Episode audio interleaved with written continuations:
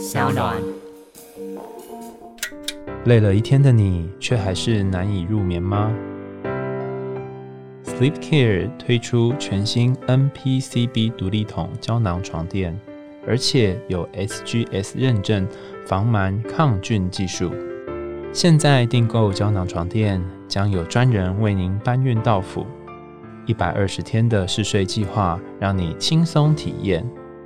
Sleep Care 献给每一个想要变得更好的你。嗨，欢迎来到我的森林，我是很可爱又很可口的海苔熊。海苔熊心里话，在这里陪着你。欢迎大家回到海苔熊心里话，我是海苔熊。今天要讲的故事，很多人都觉得它可能是一个童话。但这个故事最早是一部剧，那我也很喜欢这个故事里面的角色，甚至有之前在参加一个工作坊的时候，就把这个角色拿来当我很主要在创作用的角色。这个角色有绿绿的帽子，然后穿着很像草皮或叶子般的衣服，然后会飞行。大家有想到是哪个故事吗？没错，就是小飞侠彼得潘。那他是一个不会长大的男孩，住在梦幻岛，有的是翻译成永无岛哈。但无论如何，就是一个在那里永远不会变老的岛屿。那如果你有看过迪士尼的动画，或是你有看过这个剧这个 play，或者你有看过小飞侠的故事，那你一定不会忘记他一开始很特别，从现实世界进入到梦幻岛的情节。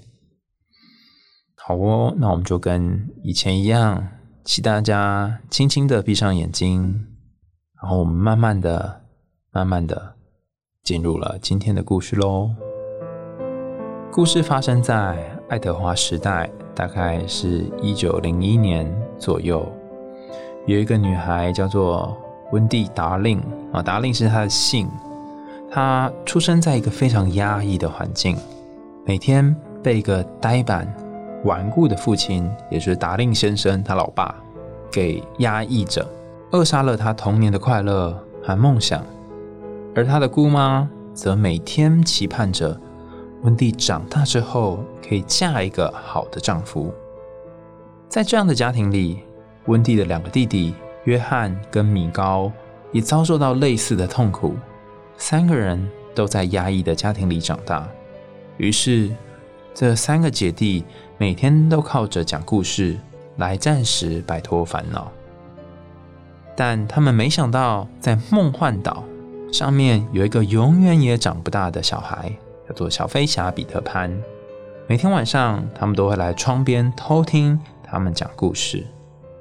在某一次意外当中，彼得潘不小心把自己的影子掉在达令家，在卡通里面是他的影子被卡在。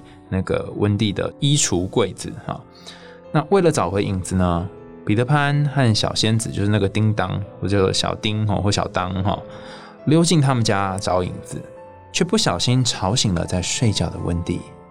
温蒂发现了彼得潘，但却没有高声呼喊，反而还帮他把影子给缝回去。因此，彼得决定教温蒂和他的两个弟弟如何飞行。并且带他们去到梦幻岛。飞到梦幻岛的时候，温蒂立刻被这个美丽而神秘的海岛给吸引住了。这里有着茂密的森林、高大的树木，还有野蛮的印第安人、神秘的人鱼，以及横行霸道的海盗。彼得带着温蒂他们来到一个非常隐秘的树洞，这就是他们在梦幻岛上面的家。还认识了彼得管教的一批失落的男孩。维基百科上面把失落的男孩用一个字哈来说明，叫做 lost boy。那这个 lost boy 等下会跟大家解释一下是什么意思啊。总之，他们就遇到了彼得潘跟一群失落的男孩。在梦幻岛的日子里面，温蒂对于彼得产生了一种情感。当温蒂对彼得表白的时候，彼得却说自己永远也不想要长大。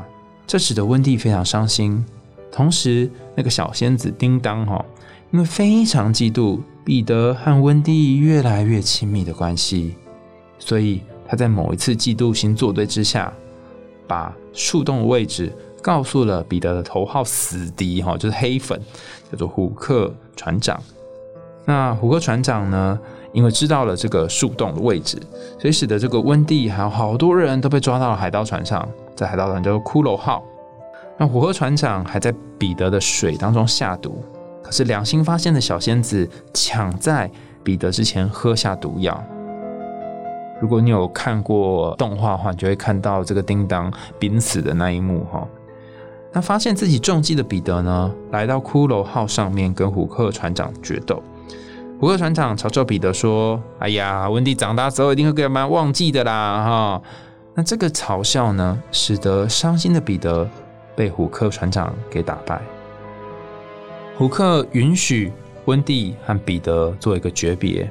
而温蒂则趁这个机会给了彼得一个隐藏的吻，彼得因此恢复信心与力量，并且重新击败虎克船长，让虎克被期待已久的大鳄鱼给吞掉。最后，借助着岛上仙子的帮助，使得海盗船飞回到伦敦，而温蒂、约翰、米高和家人则终于有机会团聚。岛上面那些失落的男孩们也被达令家给领养。彼得潘则在跟温蒂保证永远不会忘记他之后，他自己飞到了梦幻岛。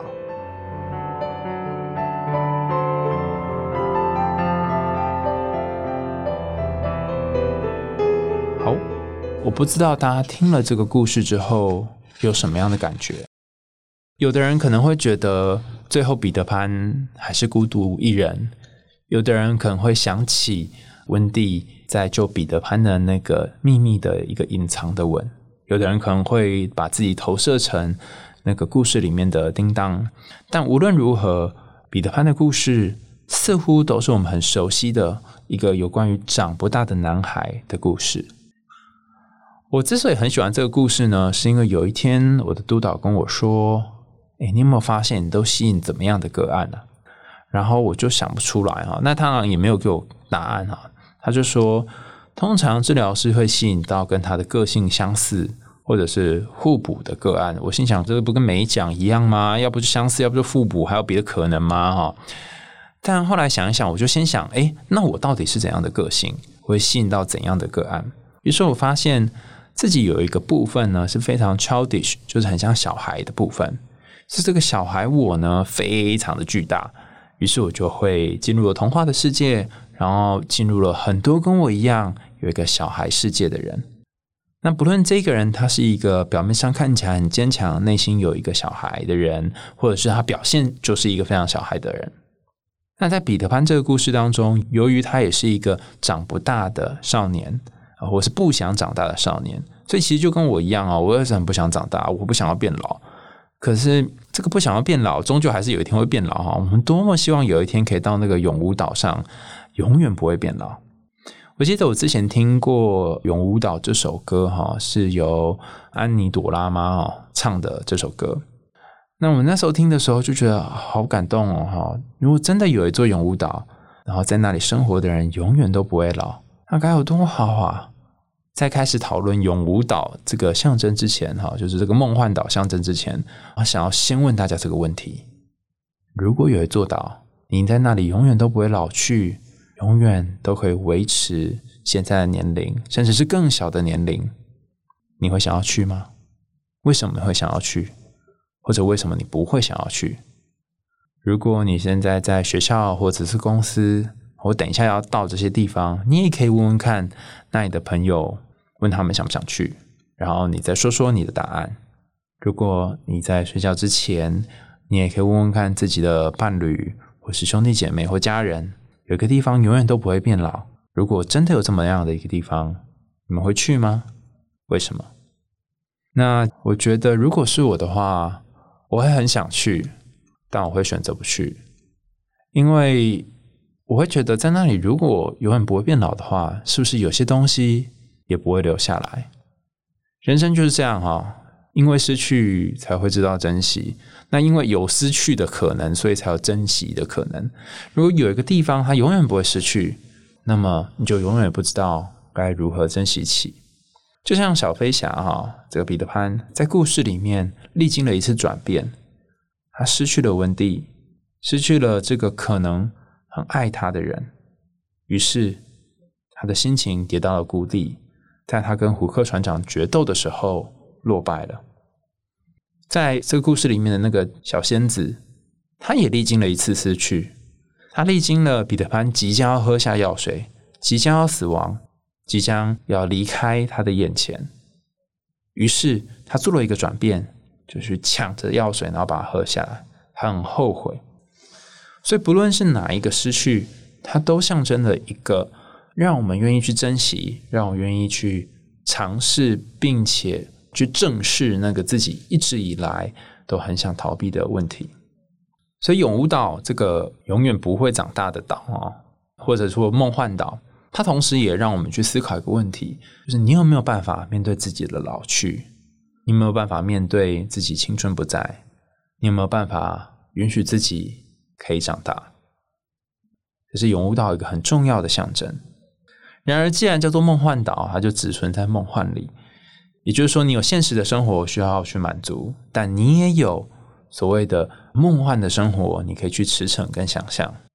就像是一开始，温蒂和他的两个弟弟，虽然在一个高压的环境上面生长，但是他们解放灵魂的方式是透过讲故事。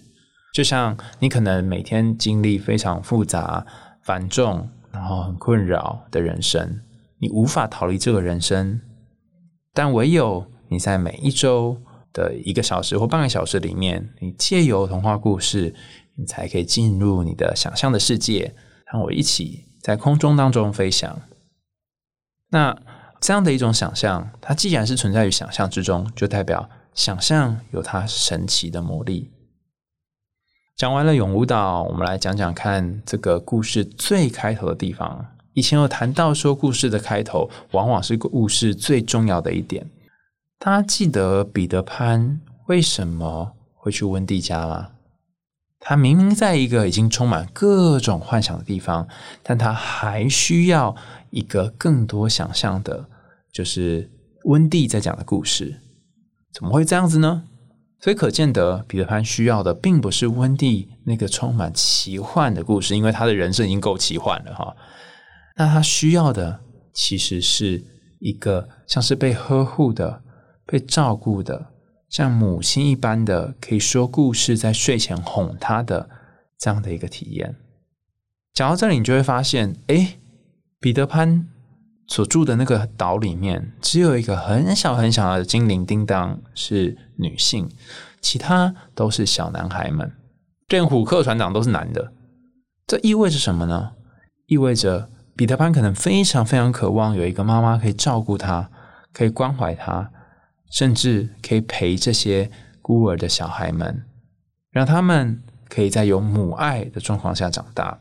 所以温蒂在故事里面似乎除了被照顾之外，有照顾别人的这个母亲的象征。然而，彼得潘为什么会渴望这个象征呢？据说在彼得潘的故事里面是这样子的：就早期哈更远点的故事是谈到彼得潘在变成小飞侠之前呢，他也是某个家。的孩子，但是某一天他出去玩，然后回到家的时候，发现家里面竟然有另外一个不认识的小孩。那时候他紧张极了，他觉得天哪，会不会是我要被丢掉了？为什么家里面会有一个新的小孩来取代我的位置？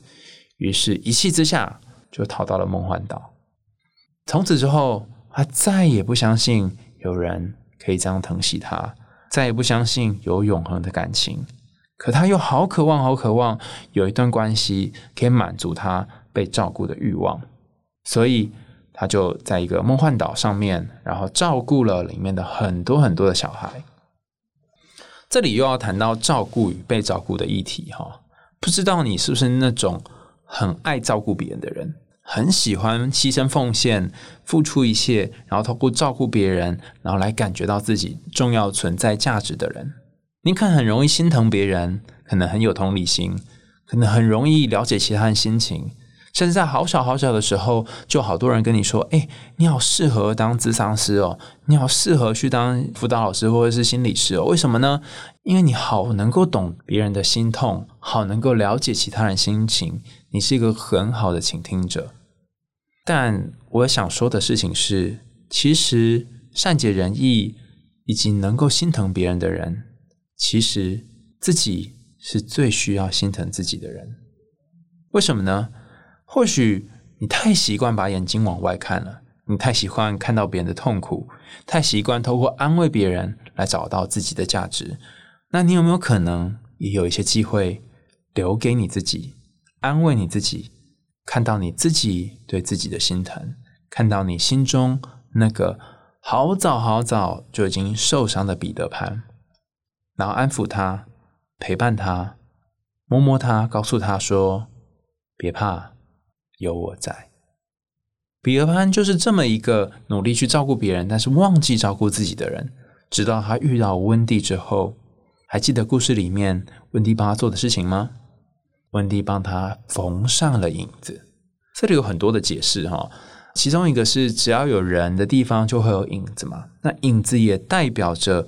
一个人不同的想法跟意愿哈，一般的情况下，人跟着影子是一起走的嘛哈，就是你在哪里，影子就在哪里哈。那没有影子的，我们就会说它就像是魂魄一样哈，连影子都没有，就是鬼了嘛哈。那彼得潘之所以没有变成鬼，他之所以没有死掉，是因为他还有影子。可是。如果大家有看过卡通版本，就会发现他的影子很奇怪哈，就是出走，你知道吗？他就是出走，他要留在温蒂家，所以才会关在那个温蒂家的衣橱里面。那这里出走有一个很重要的意义，它的意义其实是影子其实想留在温蒂家，影子其实很希望有人能够照顾他，像是说故事一般的陪伴他。但彼得潘不允许影子做这件事情，他不允许影子待在温蒂的家里面，所以彼得潘准备飞走，但是影子没有跟上，影子就被关起来了。那当温蒂试着把影子再缝回彼得潘的脚上的时候，也说明了一件事情：彼得潘此时的心情，他拿内心最害怕、最恐惧、最黑暗、最想法不一致的这个影子。开始有了一些连接，那这个连接是什么呢？可能彼得潘是恐惧关系、害怕亲密、很担心进入一段感情就会面对失去的人。很可能彼得潘是一个不相信世界上有永远的爱的人。很可能彼得潘他是害怕受伤，所以为了避免失望，就在天空当中翱翔，不断的逃跑的人。但不论如何，他做了一个决定。就是把自己的影子缝回自己的脚上。当他发现并且看见自己的影子，选择了另外一种选择，就是留在温蒂家的时候，他并没有把影子给丢下来，而是去温蒂家找那个影子，然后把影子接起来。而温蒂在缝这个影子的那一个刹那，也做到了一件事情，就是接纳了彼得潘，他本人和影子是两个不一样，但是又非常重要的存在。于是，彼得潘开始第一次被照料，开始第一次被疼惜爱护。从他小时候离开家那一个时候开始，温蒂变成第一个照顾他的人。那你可能会说啊，那个小精灵他也有照顾彼得潘呐，哈，没错。但是这个有点像是白雪公主里面的小矮人一样。还记得小精灵是非常非常小的身体吗？所以它可能代表着是一个不太成熟的女性。不太成熟的母性哈，所以还会有些淘气，有些嫉妒，有一些很幼稚的行为。那虽然叮当会照顾彼得潘，但是来了一个更像妈妈、更像真实的人的温蒂的时候，彼得潘的心就被温蒂给融化了。尽管如此啊，逃避的心其实是永远在变化的，你没有办法让他立刻就停下来。于是。在温蒂他终于说出内心真正的有关于感情的想法的时候，彼得潘却逃跑了。他不想要这么快就进入一段关系，他也不想要长大。这让温蒂很伤心，因为不想要长大意味着他们两个人终究不会结婚，终究不会在一起。甚至彼得潘到最后，他也还没有想好他要长大。他只说：“我永远不会忘记温蒂，你这个人。”这个不想长大跟。温蒂到底有一个怎么样的关系呢？或许你在人生当中也遇过那种不想长大的男孩或女孩，遇过那种抗拒结婚、抗拒稳定的关系，但他们并不是不想要感情，他们只是很害怕有一天又被丢下，于是他们不信任感情，不信任家庭，不信任自己有一个永久的家，于是他们就开始飞翔，飞翔到不同的地方。飞翔到没有感情的世界，飞翔到永远不会变老、永远不会受伤的世界。尽管那里有恐怖的虎克船长，尽管那里有一个树洞，但他们仍然是选择躲到树洞里面，过着简居的自己跟自己一起生活的好多好多的小男孩一起生活的这样的一个情形。他们也不愿意回到真实的世界，不愿意长大。但如果你自己就是这种逃离现实，然后进入某一个树洞，然后把自己包起来的人，那么或许你真正渴望的并不是逃离，而是进入一个能够包容你的空间。还记得小木偶的故事吗？还记得小红帽的故事吗？小红帽进入了大野狼的肚子里，小木偶进入了金鱼的肚子里。同样的，彼得潘也进入了一个树洞里。而这个树洞就是一个很重要的隐喻，它隐喻着可能一种解释是我们称作子宫，就他很渴望、很渴望再度的被母亲的这个子宫给拥抱，很渴望自己重新能够拥有那种被温暖、被照顾的感觉。这个故事里面另外一个有趣的角色是胡克船长，他命中的死敌哦是这个彼得潘。可是有趣的是，这个彼得潘呢，每次跟他过招，彼得潘都是赢家哈。然后彼得潘还能够看见胡克船长内心最深的恐惧，就是那个吞下了一个时钟滴答滴答的鳄鱼，看起来很像是胡克船长很恐惧那个滴答滴答的声音，因为只要滴答滴答一靠近，鳄鱼就靠近，然后虎克船长就很可能被当初咬掉他一只手的这只鳄鱼给吃掉。但讲到这里，不知道大家有没有偷偷发现一个从来没有想过的隐喻，就是虎克船长所害怕的那个滴答滴答的时钟，其实也隐喻着时间。看起来害怕时间的是虎克船长，但会不会真正恐惧时间流逝、恐惧长大的是彼得潘呢？那什么东西可以战胜这个时间呢？什么东西可以战胜滴答滴答的声音呢？什么东西可以让虎克船长终于允许、终于甘愿被吃到拥有滴答滴答声音的鳄鱼里面呢？在这故事里面，提供一个可能的答案是爱，是温蒂的那个秘密的吻，而它不可以是太明显的吻，它可能是一种很幽微的、很潜藏的、淡淡的一种爱。然后让彼得潘终于发现，就算是在他很不相信感情可以持续，他很不相信有一个人会永远记得他，他很失落、很糟糕、很难过，甚至是落败的时候，还有一个人很在乎他，还有一个人愿意为他献上爱，献上一个吻，他才愿意让心中那一个害怕时间的虎克船长进入鲸鱼的肚子。然后和时间相遇。如果从这个角度看来，彼得潘跟虎克船长的故事，其实就是一个抗拒长大、抗拒时间流逝的故事。而虎克船长其实是彼得潘内心关于长大和时间的恐惧。在故事里面，唯一的大人就是虎克船长了，而且他是一个男性的大人。而好多好多没有长大的青少年或者是小孩，就是彼得潘这一国的，他们刚好跟这个大人形成一个很强烈的对立。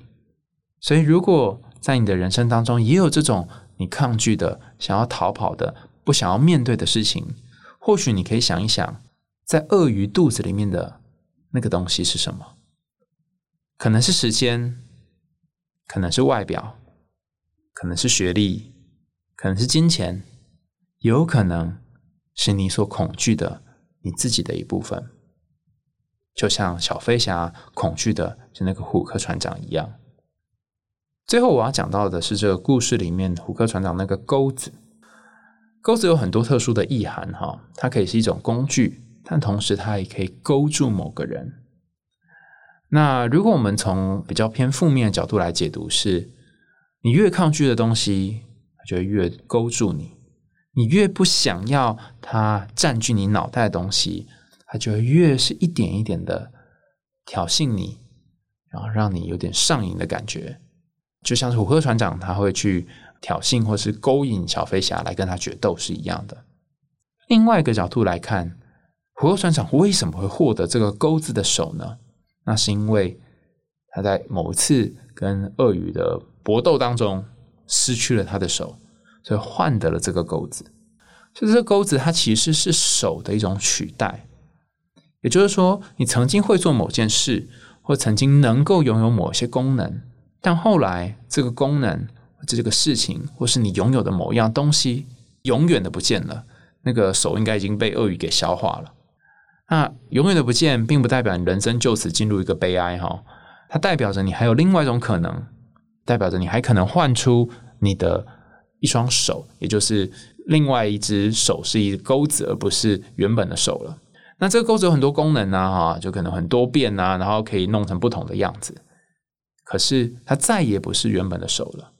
所以，如果你一直有一个渴望的东西，有一个你曾经失去但你好珍惜的东西，就像虎克船长的手一样，因为你害怕再失去另外一只手了，你害怕自己有一天会被鳄鱼给吃掉，所以你很保护你自己，你让自己躲在船上。可是这艘船其实是骷髅号，它看起来是一直前进的船，但实际上是一个承载着死气沉沉的死亡的船。当你愿意让自己再度进入鳄鱼的肚子，就像小木偶再度进入鲸鱼的肚子一样，你或许就能够换得一个重生的机会。也或许，当彼得潘终于愿意让温蒂、让他的这些少年们回到现实的生活当中，他才真正开始面对他要不要长大的主题。倘若你曾经跟所谓的彼得潘少年交往过，可能是不想长大的男生，或是不想长大的女生。那么，或许你在一起的这个对象，就是一个所谓的彼得潘少年，就长不大的男孩。我们称作小飞侠或彼得潘症候群。那你要做的，并不是让他变大人，而是或许他开始意识到有某些失去的可能，他开始意识到某些受伤的可能，他才知道说啊，原来人生终究是战胜不了时间的。好哦，因为时间的关系，我们果然是战胜不了时间哈。又到了节目的尾声，喜欢今天的海苔熊心里话吗？下一集我们将要讲一个跟飞翔和逃走有关的一个听众的点播。那我们海苔熊心里话就下次见喽，拜拜。